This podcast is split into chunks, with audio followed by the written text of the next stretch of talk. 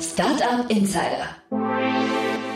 Herzlich willkommen zu Startup Insider Investments und Exits. Mein Name ist Jan Thomas und ihr wisst ja, wir begrüßen hier jeden Morgen die wichtigsten Investorinnen und Investoren aus Deutschland, Österreich und der Schweiz und sprechen über Finanzierungsrunden und über Exits und über alles, was wichtig ist oder wichtig werden könnte aus Sicht der Investorinnen und Investoren.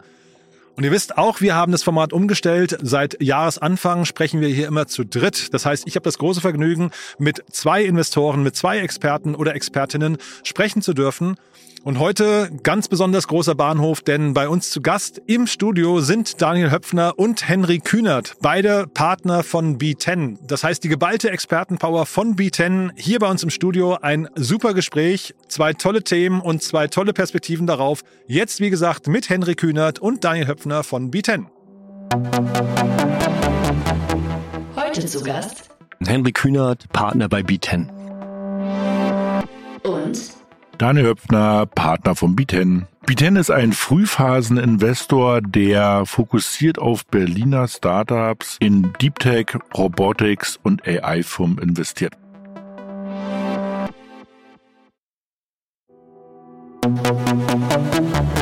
Investments und Exits. Hallo ihr beiden, freue mich sehr. Grüß dich, Jan, Hallöchen. Hi Jan, freue mich, das erste Mal dabei zu sein. Ja, hoher Besuch im, äh, bei uns im Büro und im Podcaststudio. Wir nehmen heute live hier in der Gustav-Meyer-Allee auf ne? und äh, drei Berliner zusammen am Tisch. Ja, Ja, fast, aber mit 25 Jahren in Berlin zähle ich, glaube ich, als echter Berliner. ja, das genau. stimmt. Ich meine, du bist groß geworden, wo? Ist ja nicht weit weg. In Jena? Jena, Thüringen. Naja, das ist ja irgendwie für deutsche Verhältnisse sehr vor Ort. Hey, hey. Und äh, Henry, vielleicht nochmal ganz kurz zu dir, dein erster Podcast, ne? Absolut, Ja. freue ich mich drauf. Ja, weil mit Daniel haben wir gerade schon durchgezählt, wir gehen so langsam auf die 100, also 100 Folgen zu, Daniel und ich, aber äh, finde ich cool, dass er dich mitgebracht hat. Und wir reden heute über euren Blick auf die, auf die äh, Startup-Szene. Ihr habt zwei Themen mitgebracht, aber ich würde sagen, wir fangen trotzdem mal an. Ihr beiden arbeitet ja zusammen. Vielleicht wollt ihr mal ganz kurz B10 nochmal vorstellen. Können wir machen, ja. Also wir kennen uns schon wirklich eine Weile, ja. Also wir arbeiten zusammen seit ähm, zwölf Jahren. Ne?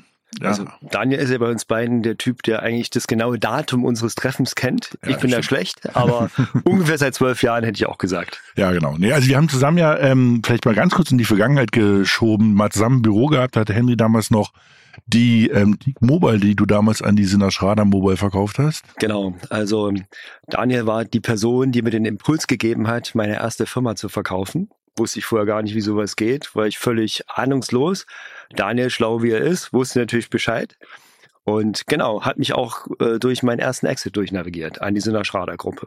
Genau, und ich hatte damals Prismatics und da haben wir ein gemeinsames Büro gehabt, damals in der Friedenstraße. Ja, und dann ähm, hat es alles gut funktioniert und dann haben wir zusammen B10 gegründet. Und daher ähm, sind wir dann auf die andere Seite gewechselt, auf die dunkle Seite Die gute Seite natürlich, ist ja klar. Ich erinnere mich noch, wir haben uns mal, äh, Daniel, wir beide haben uns mal auf einem Event, ich glaube vom Tilo Bono getroffen. Da hast du mir lange erzählt, was ihr jetzt vorhabt. Da, da hieß es noch Building 10. Da Genau. war die, da war die Idee noch äh, zu sagen, ihr baut zehn Unternehmen auf, ne? Und äh, so ein bisschen als, ich glaube, Inkubation, VC-Kombination noch. Ja, genau. Das war wirklich noch eine Mischung, wo wir gesagt haben, wir, wir ähm, legen noch viel mehr Hand an, als wir eigentlich dann am Ende gemacht haben. Aber also B10 war schon, also das neue Wort war ja dann dieses Operational VC. Ne? Mhm. Also irgendwie Project A ähm, hat sich natürlich dann ganz schamhaft bei uns bedient. Naja, Oder alle bei Andresen Horowitz, ich weiß gar nicht. Florian wer, würde ne? das vielleicht anders sehen. Ja, wahrscheinlich, ja. ja. Genau, ich glaube, bei Andreessen Horowitz haben alle mal ein bisschen geguckt, das stimmt. Also dieses Thema operativer VC war ja wirklich ähm, eine Zeit ähm, ein Riesenthema. Ne? Also du unterstützt die Gründer bei allen Sachen, die nicht Kern sind. Und das ist eigentlich auch relativ smart, weil natürlich ähm, damit haben die Gründer und Gründerinnen viel mehr Zeit, sich um ihr Kernbusiness zu kümmern. Und das haben wir gegründet 2015. 2015, genau, direkt mit dem ersten Investment, unser Carsharing-Thema, was wir auch dann relativ schnell an Peugeot verkauft haben, unser erster großer Exit in B10 damals. Da durfte ich sogar damals auf der auf der äh, Exit Party sein. Ne? Das war ja in, in, im Prenzlauer Berg, ne? Da Ja, irgendwie in der richtig. Kneipe. Legendär für alle, die dabei waren. Ja, ja, war, war, war wirklich super. Ne? Aber jetzt sind wir äh, im nostalgischen Bereich. Lasst mal in die Realität übergehen, in die harte Realität von heute. Ne? Weil Genau. Vielleicht äh, sagt noch mal ganz kurz einen Satz. Wo steht ihr heute mit B10? Na, B10 hat als solches erstmal zehn Investments gemacht. Das war immer das Ziel, zehn Investments zu machen. Ähm, wir begleiten jetzt immer noch vier Startups und machen auch noch Nachfinanzierungen, machen mit B10 als solches aber keine Neuinvestments. Ne? Also zumindest mit diesem Fonds erstmal nicht. Und jetzt gucken wir, was nach vorne kommt. Ähm, ich, also alle Leute, die hier regelmäßig zuhören, wissen das, dass ja ähm, mein Herz auch sehr stark im Bereich Krypto schlägt. Und da gibt es sozusagen einen Fonds und da werden wir bei Lingert mal rüber reden. Und Henry, Ich mache verschiedene unternehmerische Sachen. Äh, investmentmäßig mache ich ab und zu mal Angel Investments als Disclaimer auch bei Startup Insider unter Mhm. anderem und schaue mir halt Themen an, mache aber fairerweise sehr wenige Sachen, ähm, hochselektiert und wenn ich die mache, hänge ich mich dann aber auch voll rein. Mhm. Und die Themen, die ihr mitgebracht habt heute, ich hätte jetzt auf den ersten Blick gesagt, die passen eigentlich gar nicht zum B10-Kosmos, oder? Stimmt. Stimmt, ne? Also, Ja. also auf jeden Fall. Also Ja. die, die Themen, die wir mitgebracht haben, sind, ähm, wir wollten mal starten mit irgendwie sowas, ich nenne es mal was Großes und was sozusagen so die Welt verändert. Also es geht zwei Sachen, es geht beide mal um Energie. Ja? Ähm, einmal um das ganze Thema Heizung, Wärmepumpen und beim zweiten geht es um das ganze Thema ähm, also E-Fuels, wie es so schön heißt. Ne? Und ähm, da wollen wir mit euch mal ein bisschen drüber reden und unsere Gedanken teilen, genau. Fangen wir mit den Wärme Wärmepumpen an, würde ich sagen, oder? Wir fangen mit IRA an, ja, genau. Und die haben irgendwie eine beeindruckende Finanzierungsrunde gemacht. Ähm, nämlich haben 145 Millionen aufgenommen und sind sozusagen auf dem Weg dahin zu sagen, wir wollen eigentlich das ganze Thema Wärmepumpen so platzieren in Deutschland, wie es eigentlich auch so eine, eine NPA, wie sie heißen, im Bereich Solar machen. Ne? Also nennen wir mal Wärme als Abo ne? oder äh, Wärme als Service nach dem Motto. Und ähm, das ist eigentlich ganz smarter Move. Ne? Und die haben aber noch zusätzlich, das fand ich halt auch ganz spannend, die haben nämlich verstanden, dass das ganze Thema Supply, also wo kommen die eigentlich her, die guten Maschinen, ähm, Thema ist. Und die haben nämlich ein Werk in Polen und produzieren bis zu 500.000 Wärmepumpen pro Jahr. Also das heißt, das Thema Supply ist gesichert, das ist schon mal ganz cool. Und wollen sozusagen auch wieder in dieses ähm, Wärme als Service vordringen. Und das, ich meine, wir leben ja in einer Welt, wo wir sozusagen alle weg wollen von Öl und ähm, sozusagen den ganzen alten Heizmethoden. Und da sind die natürlich super positioniert. Wir hat 145 Millionen aufgenommen und haben halt auch so einen großen Player drinne, wo du sagst, das kann auch noch eine Weile so weitergehen. Ne? Also Player im Sinne von Investoren, meinst Investoren, du? genau. Mhm. Ne? Also, also Chinnewig, ähm, die, ähm, älteren Zuhörer werden die kennen. Als, Zalando, Rock, als ne? Rocket Ja, Internet genau. Äh, ja, genau. äh, Lead Investor damals sozusagen. Also ich finde es ein spannendes Thema. Ähm, selbst die Pumpen zu produzieren, also wir als B10 hatten immer Respekt vor Hardware-Investments, für Themen, wo Hardware dabei ist, weil Hardware oftmals zum Commodity wird äh, über die Zeit und du das irgendwo billiger in Asien produzieren kannst. Deswegen ist es manchmal schwer, Hardware-Investments zu machen. Hier ist es aber ein klares Mittel zum Zweck, um halt die Supply zu kontrollieren, um eben nicht abhängig zu sein von den Daikins dieser Welt, die halt aus Asien die, die Wärmepumpen liefern. Der spannendere Bereich oder der spannende Teil der Wertschöpfungskette hier wäre für mich aber äh, eher die Handwerkerseite. Also die Installateure, die die Wärmepumpen dann hier auch hinstellen. Und da bin ich gespannt, wie sie das lösen. Aber wir haben ja gelesen, irgendwie, sie haben da auch eigene Pläne. Ja, ich glaube, die wollen, oder das heißt, ähm, die wollen eine eigene Akademie aufbauen und ähm, die wirklich selber ausbauen, äh, ausbauen, ausbilden die Leute und wollen es auch so modular machen, dass du halt jetzt sozusagen, ähm, ja, so ein bisschen Lego-Prinzip. Das heißt, dass du einfach viel schneller bist. Und das ist schon irgendwie eigentlich ganz, ganz cool. Also ich glaube, viel so ein bisschen auch geguckt wird bei den, bei den Solarplayern, ne? ähm, die sind ja auch so unterwegs. Das heißt, die versuchen das so simpel wie möglich zu machen. Und ähm, ich glaube, mit so einem Player können wir halt unser Ziel als Deutschland auch näher rücken. Ne? Also bisher sind wir noch also weit davon entfernt, irgendwie zu sagen, wir sind 2030 irgendwie CO2-neutral in den ganzen Bereich ähm, ähm, Heizungen. Aber wenn jemand schafft, natürlich irgendwie 500.000 Wärmepumpen pro Jahr zu produzieren und wir in den Markt zu kriegen, dann ist das schon, schon recht cool. Und dann, und also was ich halt ganz spannend finde, das werden halt auch, also man sieht, es kann auch ein großes Business werden. Bisher sind ja so eine, so eine Businesses immer so ein bisschen, wo du sagst, ja, tu was Gutes, aber die verdienen kein Geld und es wird nichts. Aber bei denen musst du sagen, ähm, die haben die Fabrik, also die haben verstanden, was die Wertschöpfung ist, die haben verstanden, was ist kritisch mit den Handwerkern, dass sie die brauchen. Die haben sich jetzt ähm, relevante Player geholt, ne? Also vielleicht oder Player nochmal zu Investoren, ne? Die hatten gerade Cinovic, aber auch Temasek, also der Staatsfonds von, von, von Singapur ist dabei. Ähm, ne, ähm, was hat man noch? Was, was witzig ist, sozusagen Statkraft, das ist sozusagen ähm, Norwegen, der, ich. genau, riesengroßer norwegischer Energieproduzent ist dabei. Und was wir noch hatten hier, ähm, der, hier die Vargas Holding, die man so ein bisschen kennt von denen ungefähr fast eine Milliarde Investment in die, in North, Northvolt, genau, so heißt der Batteriehersteller. Also alles Pl äh, Player, die halt echt tiefe Taschen haben. Und, äh, Genau. Und ich glaube, die tiefen Taschen brauchst du auch, denn ich sehe in Deutschland ein Land, was noch ein bisschen braucht, um die Umstellung auch in der Bevölkerung hinzukriegen. Im Moment ist es so, dass der Wärmepumpenabsatz nicht riesig steigt hierzulande. Ja, Wärmepumpen sind aktuell auf Vorrat. und die Nachfrage ist ein bisschen eingeknickt in den letzten Monaten. Das heißt, als Startup, was sich in diesem Bereich bewegt, muss man sich darauf vorbereiten, dass auch die, das Business nicht so fortkommt. Ja, also das geht natürlich nicht auf Null, aber das wird ein bisschen brauchen, um weiter zu wachsen. Und da 145, 145 Millionen waren es, ähm, Investment zu kriegen, hilft auf jeden Fall schon mal. Ich gehe aber davon aus, ein Großteil des Geldes wird in die Hardware, also in die Fabrik fließen in Polen. Mhm. Und ein Teil halt hier in Deutschland. Aber als Investor brauchst du hier halt ein bisschen Geduld, weil der deutsche Markt ist halt ein bisschen konservativer als viele andere Märkte in Europa oder gar in der Welt trotzdem nach wie vor halt einer der größten Märkte der Welt, muss man auch sagen.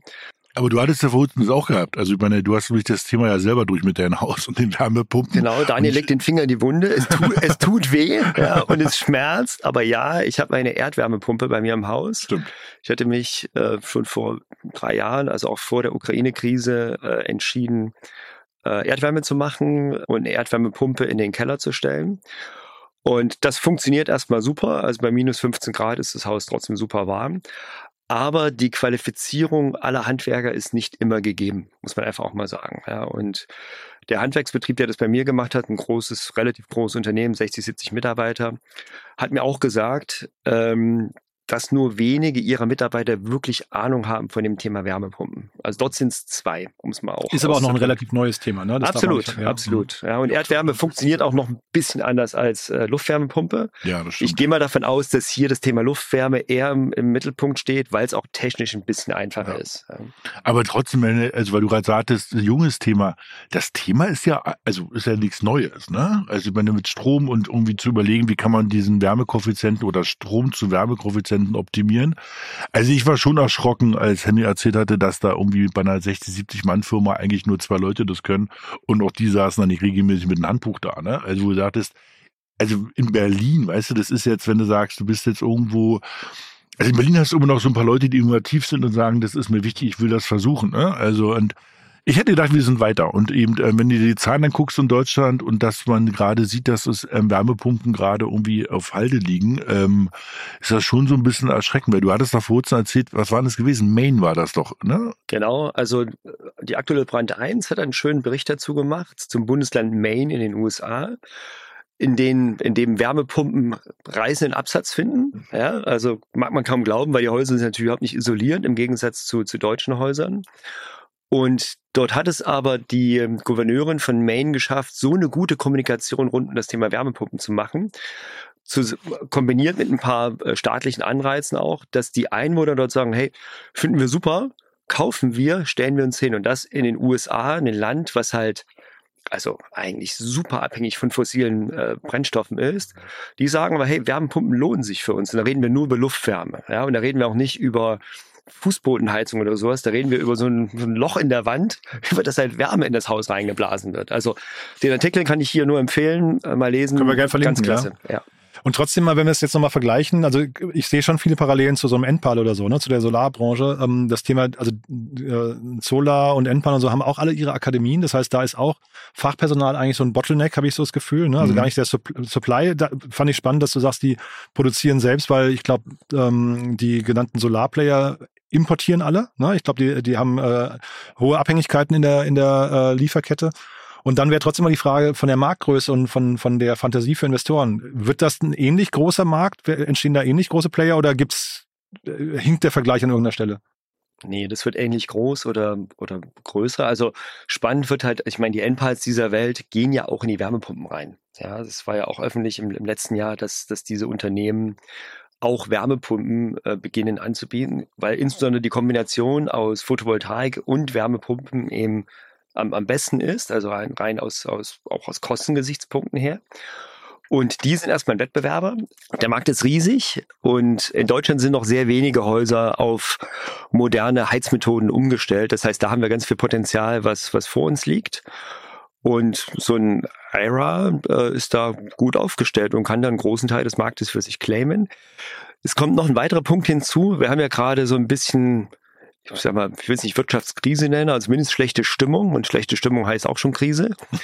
ähm, das heißt, so das Thema, ich biete Wärme as a Service, hast du es genannt, Daniel, an, ist schon gut, weil ich mhm. muss nicht so viel bezahlen.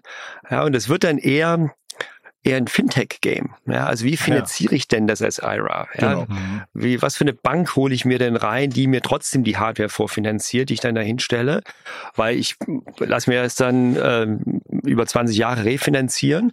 Ist dann über 20 Jahre ein besserer Business Case? Ja, also die, die Summe der Zahlung, die der Endkunde über 20 Jahre leistet, ist größer, Mhm. signifikant größer als das, was er zahlt, wenn er es heute kauft.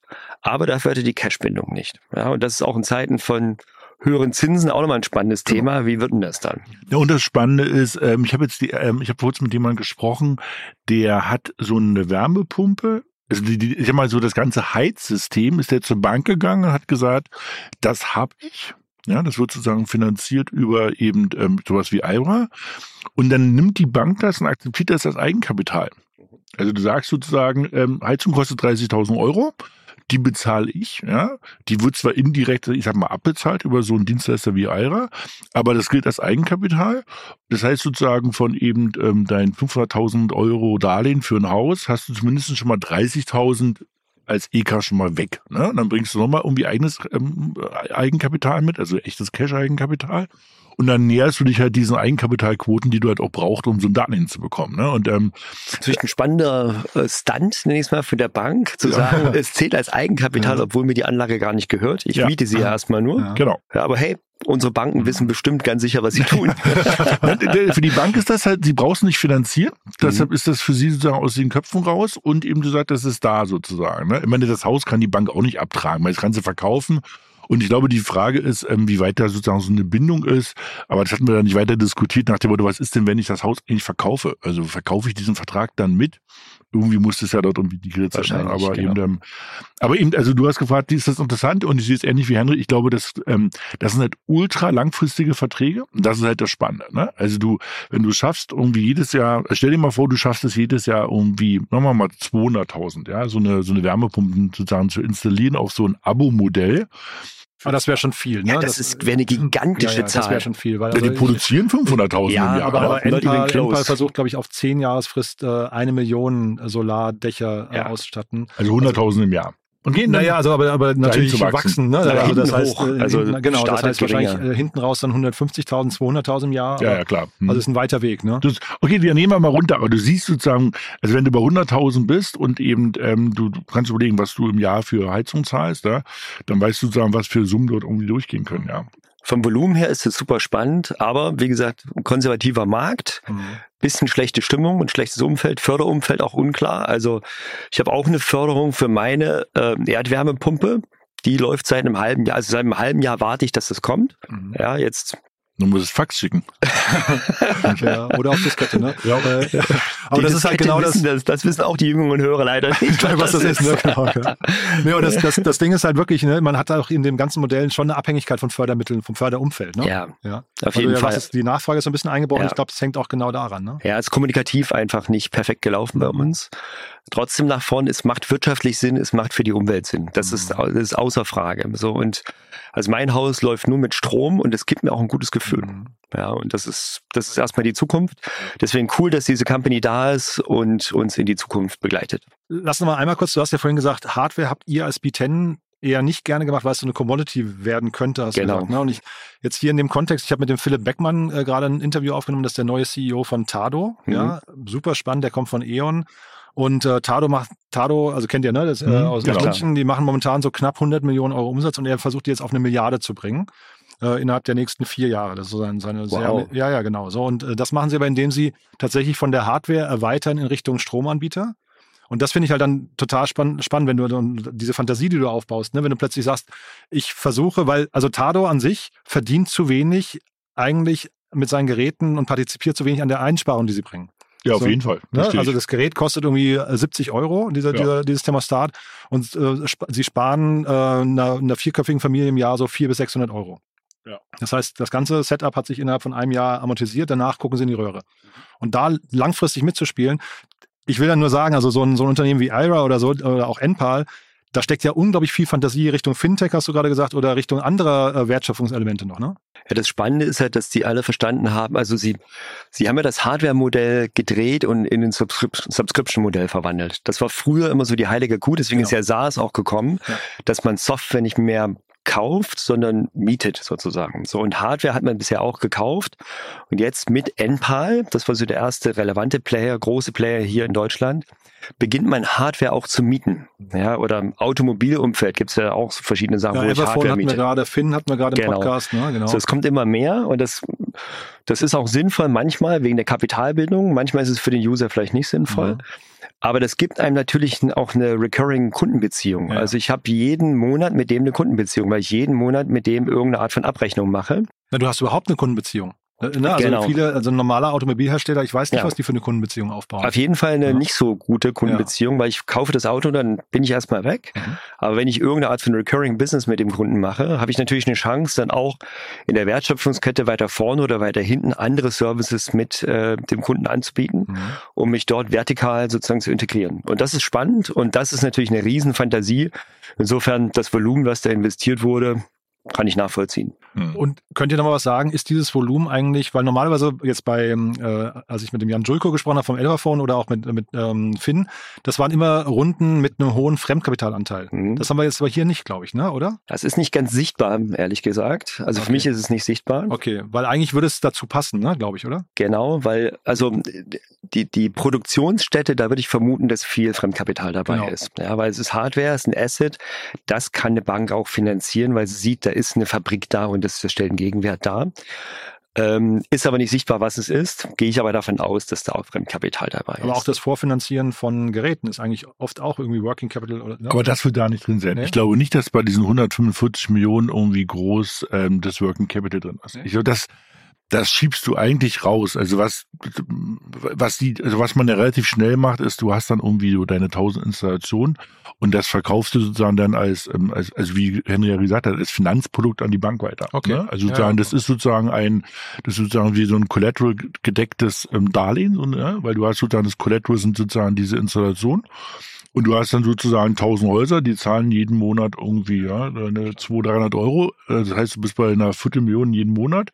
Und das verkaufst du dann eben für eben 98 Prozent an eine Bank und die lässt halt laufen. Und Genau, es ist natürlich trotzdem Fremdkapital, aber eben kein Fremdkapital aus so einer Runde. Also Nee, da genau, holst du dir nee, kein genau. Investor dazu, sondern das kriegst du, in, du sagst ja von der Stange und das glaube ich auch. Das baust du dir sozusagen zusammen, so eine. Ah ja, so, spannend.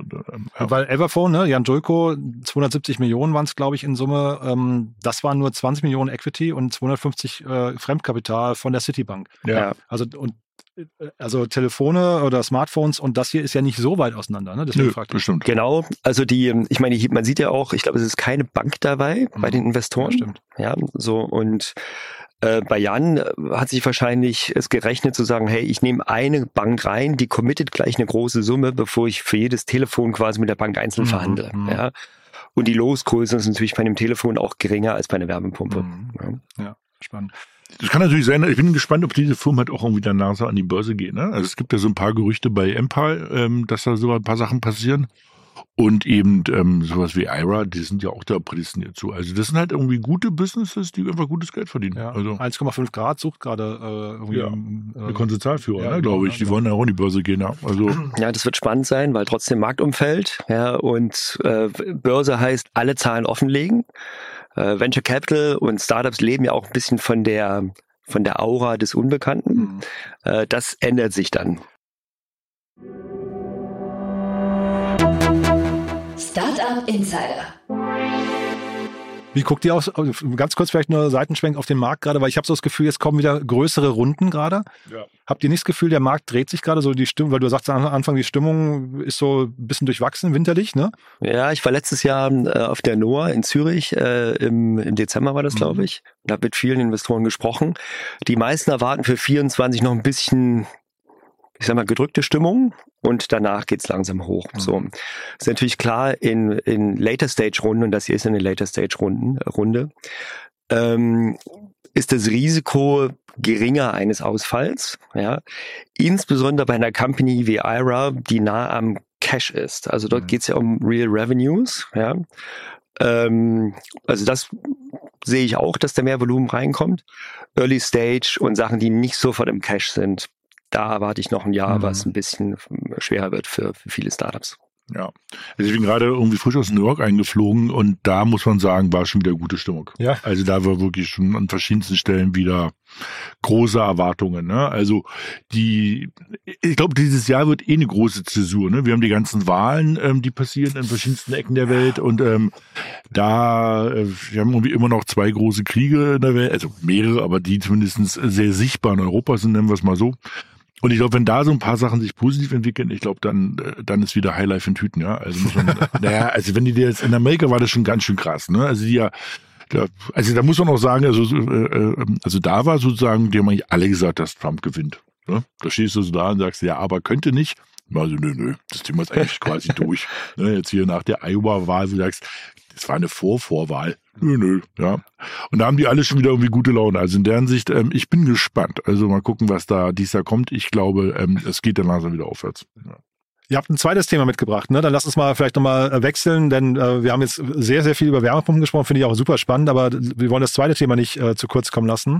Innerratic. Wie werden ausgesprochen? Ja, Innertech oder Inner, ja, Innerratec, ja, gute Frage. Also wie man es ausspricht, auch eine gute Frage. Sie ja. einfach Englisch Innerratec. Oh, ja, oder das so, klingt ja. viel besser. Ja, aber die kommen aus Karlsruhe und die sind, glaube ich, sehr bodenständige vier Gründer. Also Inner, Innerratec.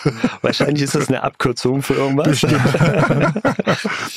Auch eine Riesenrunde. Ja, auch eine Riesenrunde und wir bleiben in dieser, wir bleiben erstmal so Anfang des Jahres in der, in der Welt, dass wir die, die ganze Welt mal besser machen wollen. Das waren wir einmal bei dem Thema Wärme und jetzt bleiben wir bei dem Thema, also E-Fuels. Ja, ist ja immer wieder eine große Diskussion gewesen, dies, äh, letztes Jahr vor allem, ne, auch ähm, mit so diesen, mit der FDP und diesen alternativen äh, ähm, sozusagen alternativen Antriebsthemen, die sie da immer hatten.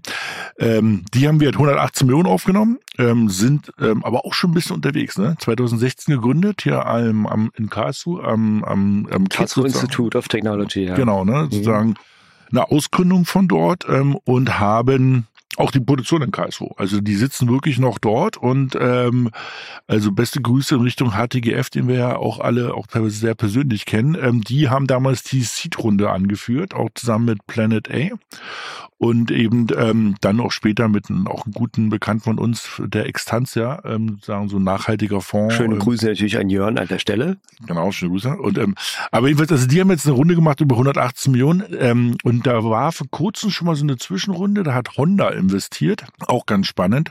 Und jetzt hat ähm, kam großes Geld aus Amerika, ne? Also Piva Capital hat sozusagen ähm, investiert, aber da, da waren alle dabei, auch die Franzosen ganz gut, ne? Also die Engie äh, und die Safran Corporate Ventures und davor war also mehrere, also Samsung Venture, ein großes Konglomerat hat sozusagen 118 Millionen ähm, Euro investiert.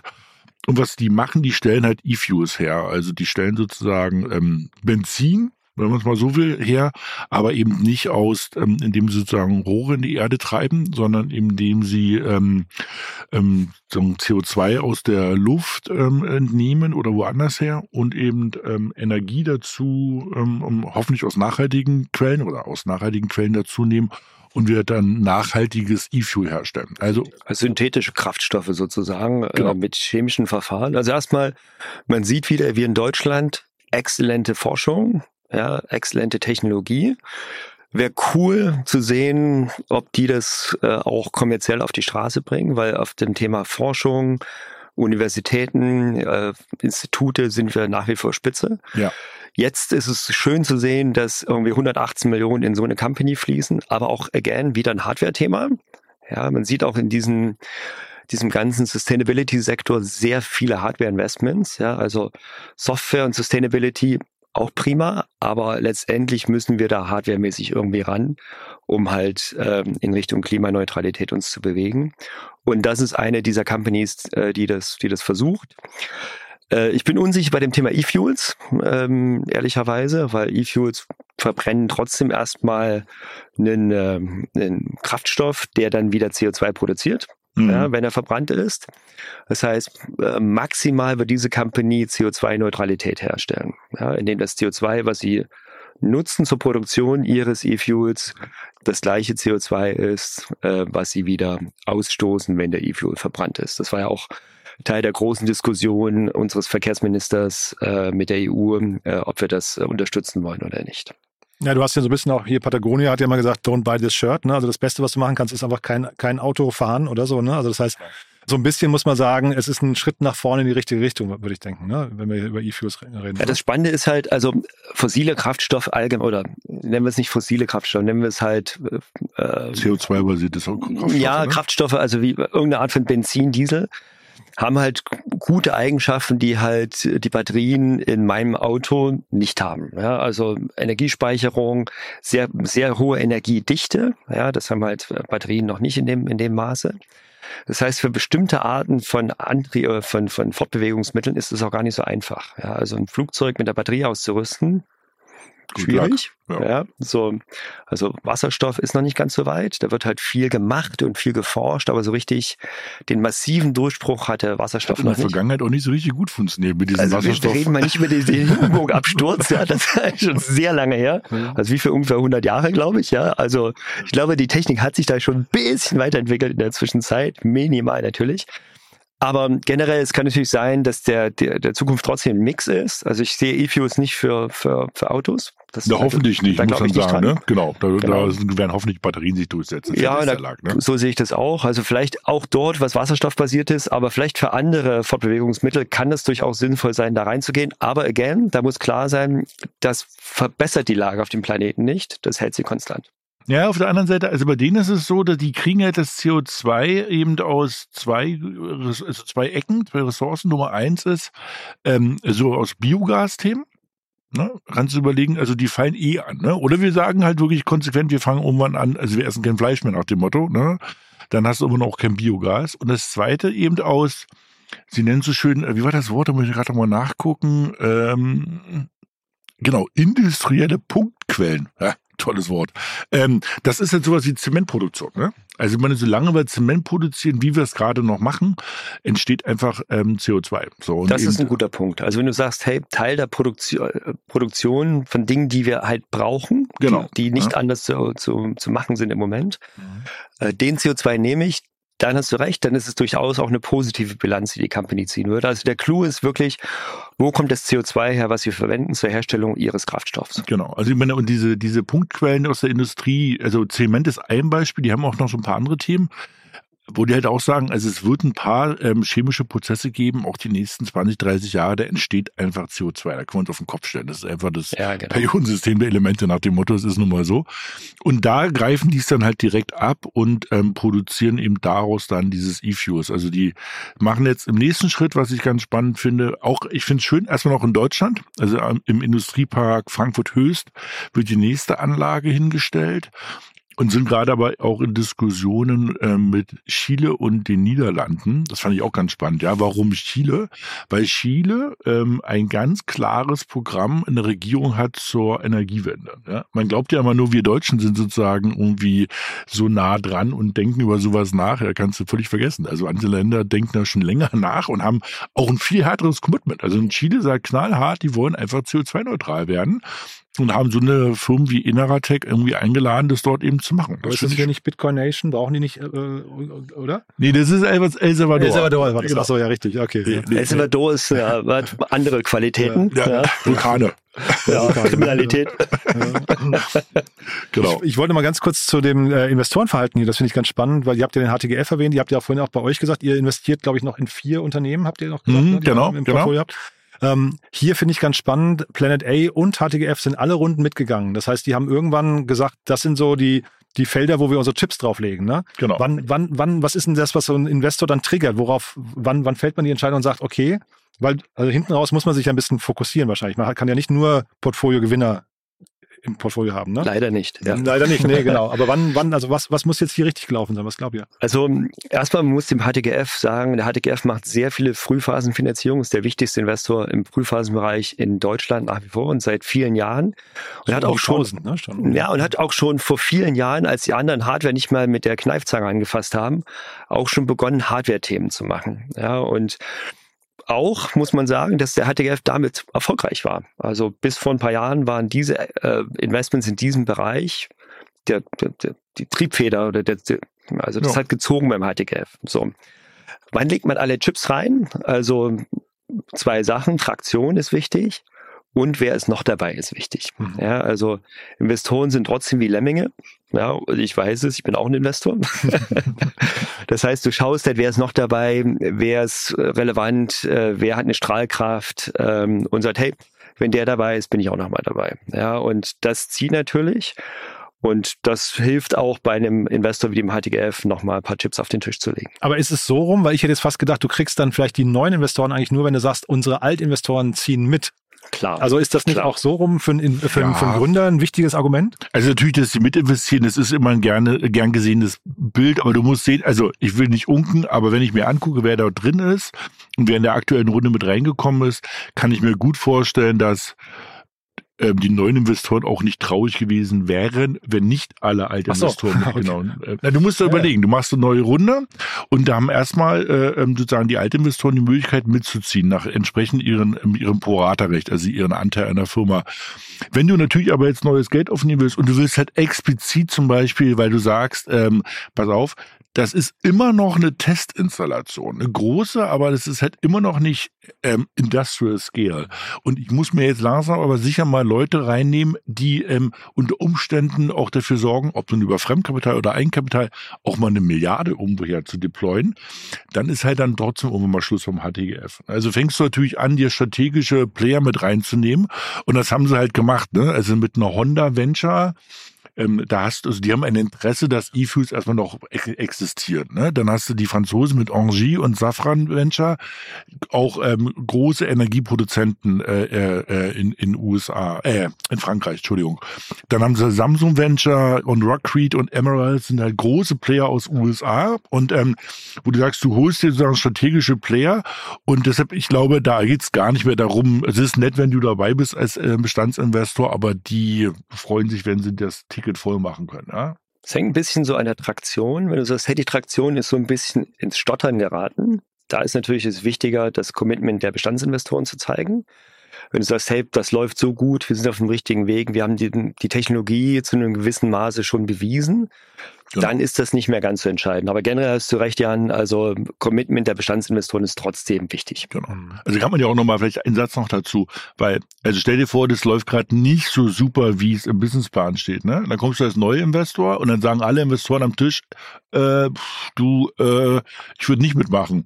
Dann stehst du natürlich als neuer Investor ja. im Raum und sagst, bin ich jetzt eigentlich der einzige Idiot, der irgendwas nicht weiß? Ist da irgendwas gerade passiert, wovon ich keine Ahnung habe? Wenn die alle da stehen und sagen, ich bin dabei, ich bin dabei, ich bin dabei, sagst du natürlich, okay, super, alles Haken dran. Ne? Also da geht's, wie Henry gesagt hat, da geht's um das Thema Vertrauen, passt das, Traction, wo stehen wir da? Ne? Und ähm, Genau. Aber wird, also die sind, ähm, also was ich halt krass finde, und da muss man immer auch sagen, Hut ab, ähm, auch vor, ähm, also einmal hier auch wird, äh, einmal, einmal wird die HTGF, als auch wird Planet A und Extantia und so, das sind ja trotzdem acht Jahre schon. Ne? Also jeder, der so ein bisschen in diese Venture-Welt reinstuppert, typischerweise hieß es früher immer so sieben, acht Jahre und dann kann der Fonds noch mal um ein, zwei Jahre verlängert werden. Dann war es dann irgendwie vor fünf, sechs Jahren schon so, dass man dann gesagt hat, zehn Jahre plus zwei Jahre. Ne? Also, also 2014 gegründet, ne? Seit 14 gegründet, sind zehn, zehn Jahre. Jahre alt jetzt. Ne? So. Ja, das ist ja das, das ist ja das Problem in Anführungszeichen bei diesen ganzen neuen Funds, die sich sehr dem Thema Nachhaltigkeit verschrieben haben. Also erstmal ist es Exzellentes, die gibt, muss man einfach genau. sagen. Und da wird man auch ein gutes Business machen.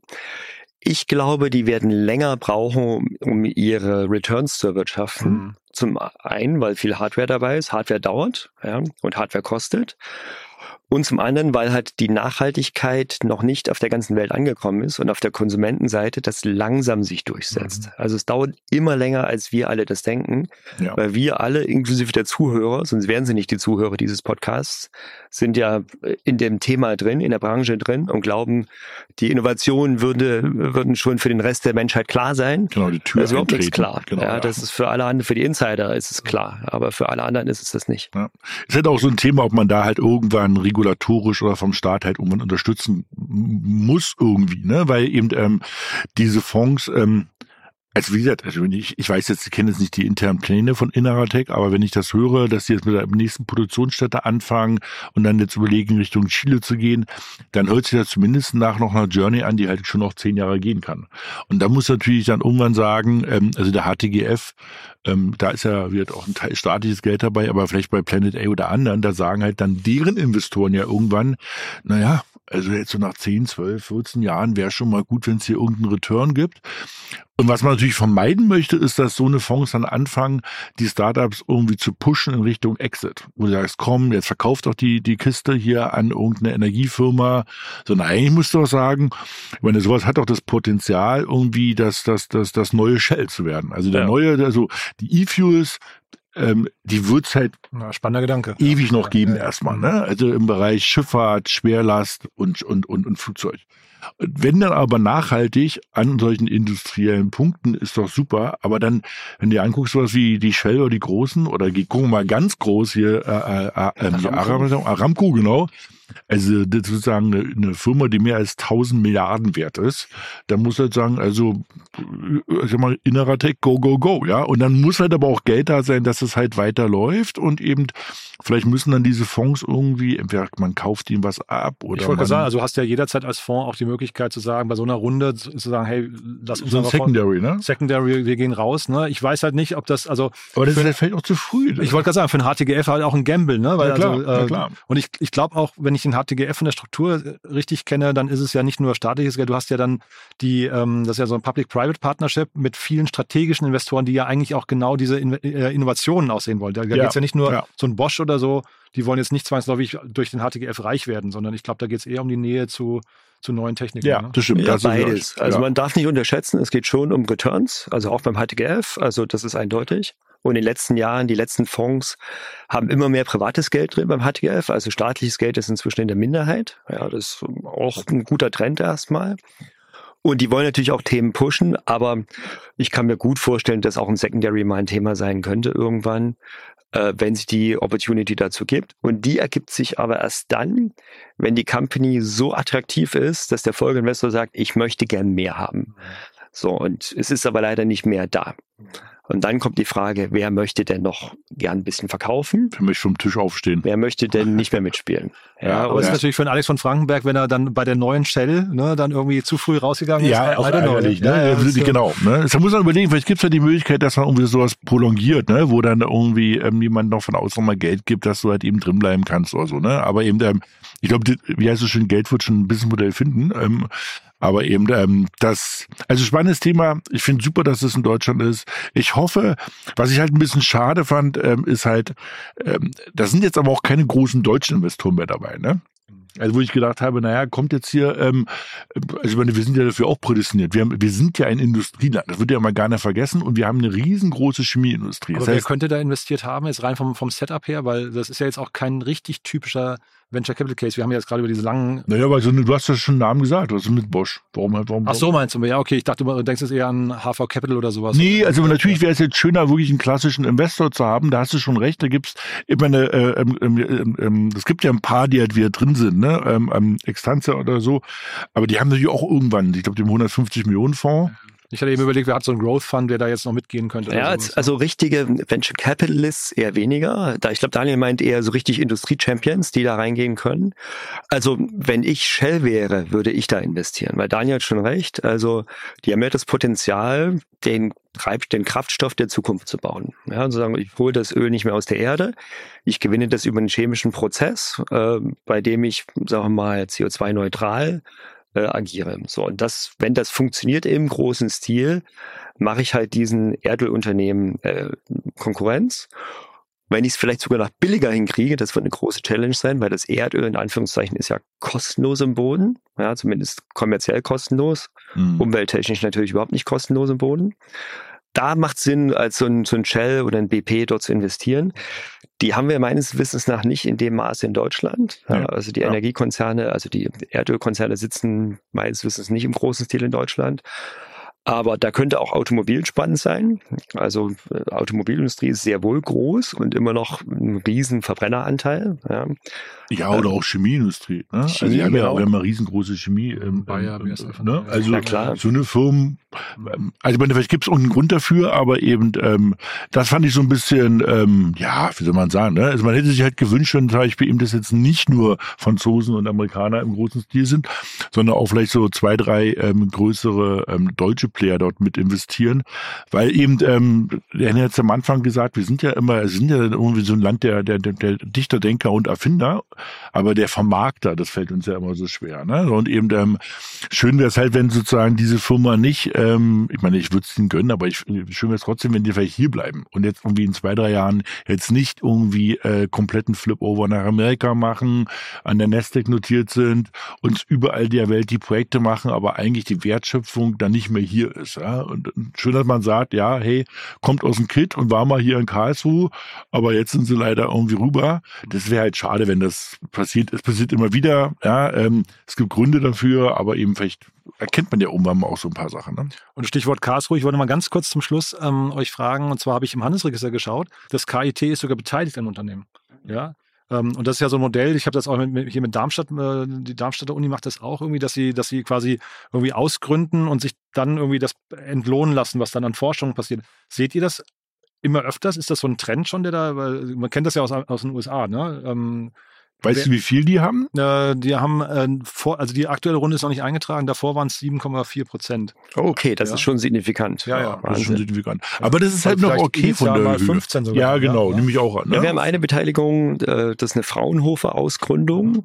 Da hat das Fraunhofer auch, ähm, ich sag mal, eine, eine Regelung gefunden, wie sie partizipieren an der mhm. Company. So und das finde ich auch in Ordnung und es ist ja auch ein Anreiz für diese Institute, einfach mal was zu riskieren mhm. und einfach mal ein Thema zu unterstützen, was noch nicht so klar ist. Ja, also das ist ja auch eine Art Early Stage Investment. Vielleicht jetzt kein massives Cash Investment, sondern nur Ressourcen, Räume, äh, Stipendien ne? oder ähnliches. Ja, oder die diese, Patente vielleicht so. Vielleicht ne? auch Patente, genau. Die, die diese Gründer irgendwie gemeinsam mit diesen Instituten entwickelt haben.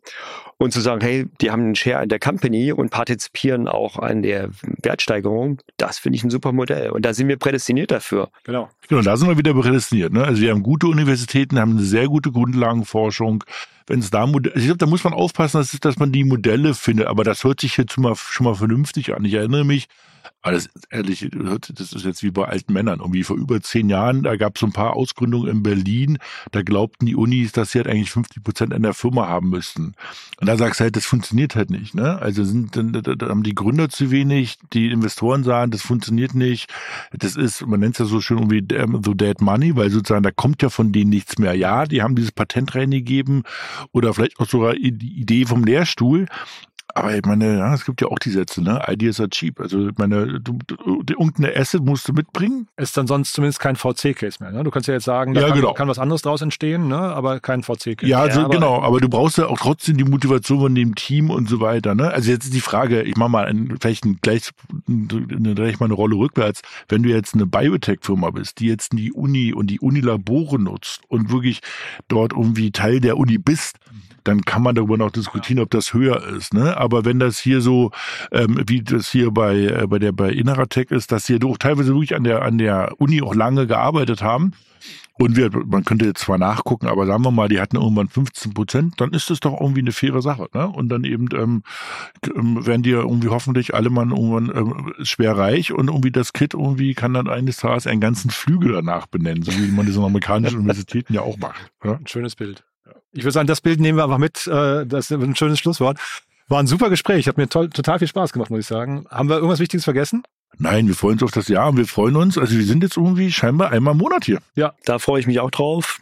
Und Total. danke für die Einladung. Ja, und wer, vielleicht ganz kurz zum Schluss nochmal trotzdem, wer darf sich denn bei euch melden? Machen wir da nochmal einen kurzen in eigener Sache. Daniel, du hast schon durchblicken lassen, wir, wir, wir reden irgendwann mal über euren über ja, dein neues stimmt. Projekt in, in Ruhe nochmal, aber wer darf sich bei euch melden? Ja, also bei uns geht's, und bei mir geht's halt sehr stark um das ganze Thema, wie man nennt so schön Web 3 und Krypto sozusagen. Ne? Und ähm, ähm, aber sonst generell ähm, der Fokus äh, von B10 und auch von, von mir ähm, war auch immer so, oder von uns kann man auch sagen, war immer so B2B-Software. Ne? Da, wo wir auch persönlich herkommen. Ne? Also selber habe ich mal eine B2B-Softwarefirma gegründet und das ist da, wo ich mich halt immer noch am wohlsten fühle. Und bei dir? Bei, hier, bei mir sind es zwei Themen. Also ich mache ab und zu mal Angel Investments, very early stage, also gerne am Anfang irgendein Thema, was Spannendes, wo ich mich auch einbringen kann, Beyond Money. Das ist wichtig für mich. Also Investment ist klar, aber irgendwas, was ich noch beitragen kann neben dem Investment. Und ich unterstütze gerade Mittelständler dabei, irgendwie ihre Companies zu bauen. Das finde ich auch hoch, hochspannend und interessant. Sag noch mal einen Satz dazu, das ja auch, äh, klingt super interessant, habe ich hier noch nicht gehört. Was, was heißt das genau? Naja, die, ähm, äh, ich unterstütze Firmen dabei, äh, eine sagen wir, digitale Transformation hinzukriegen. Das ist so ein, so ein Buzzword, so eine Sau, die durchs Dorf getrieben wird. Aber viele haben halt irgendeine Änderung, die, die ansteht. Und ich supporte Top-Manager dabei, diese Änderungen hinzukriegen. Also ich mache eigentlich das, was ich die letzten 20 Jahre schon mache, im Venture Capital und Investment Kontext mit den äh, Gründern äh, oder Partnern, auch jetzt quasi jenseits von Investments, einfach mit Firmen, die eine Veränderung äh, für sich herbeiführen wollen, helfe ich den den Inhabern oder den Top-Manager dabei, diese Veränderung umzusetzen. Mega spannend. Das ist ein Thema, was mir persönlich sehr am Herzen liegt und viel mhm. Spaß macht. Cool. Dann vielen Dank euch beiden. Ja, und dann freue ich mich wirklich extrem aufs nächste Mal. Super. Ja. Danke dir. Dann wünsche ich euch eine schöne Woche. Ciao. Ciao. Investments und Exits. Das war das Gespräch mit Henry Kühnert, Partner bei B10. Und Daniel Höpfner, Partner von B10. In der aktuellen Folge Investments und Exits. Wir brauchen dein Feedback. Unsere Mission ist es, das relevanteste Medium in der deutschsprachigen Start-up-Szene zu werden. Wir stehen mit unserem Namen dafür ein, dass unsere Inhalte und Produkte deinen Ansprüchen gerecht werden. Daher schreib uns gerne deine Anmerkungen, Hinweise und Kritik an info at startup-insider.com oder hinterlasse einen Kommentar auf unseren Social-Media-Kanälen. Aufgepasst! Bei uns gibt es jeden Tag alle relevanten Nachrichten und Updates aus der europäischen Startup-Szene. Wir versuchen in breiter Masse die spannendsten Akteure der Startup-Szene zu interviewen, damit du zu deinem Thema alle wichtigen Informationen findest. Damit du nichts verpasst, abonniere uns ganz einfach kostenlos auf deiner Streaming-Plattform.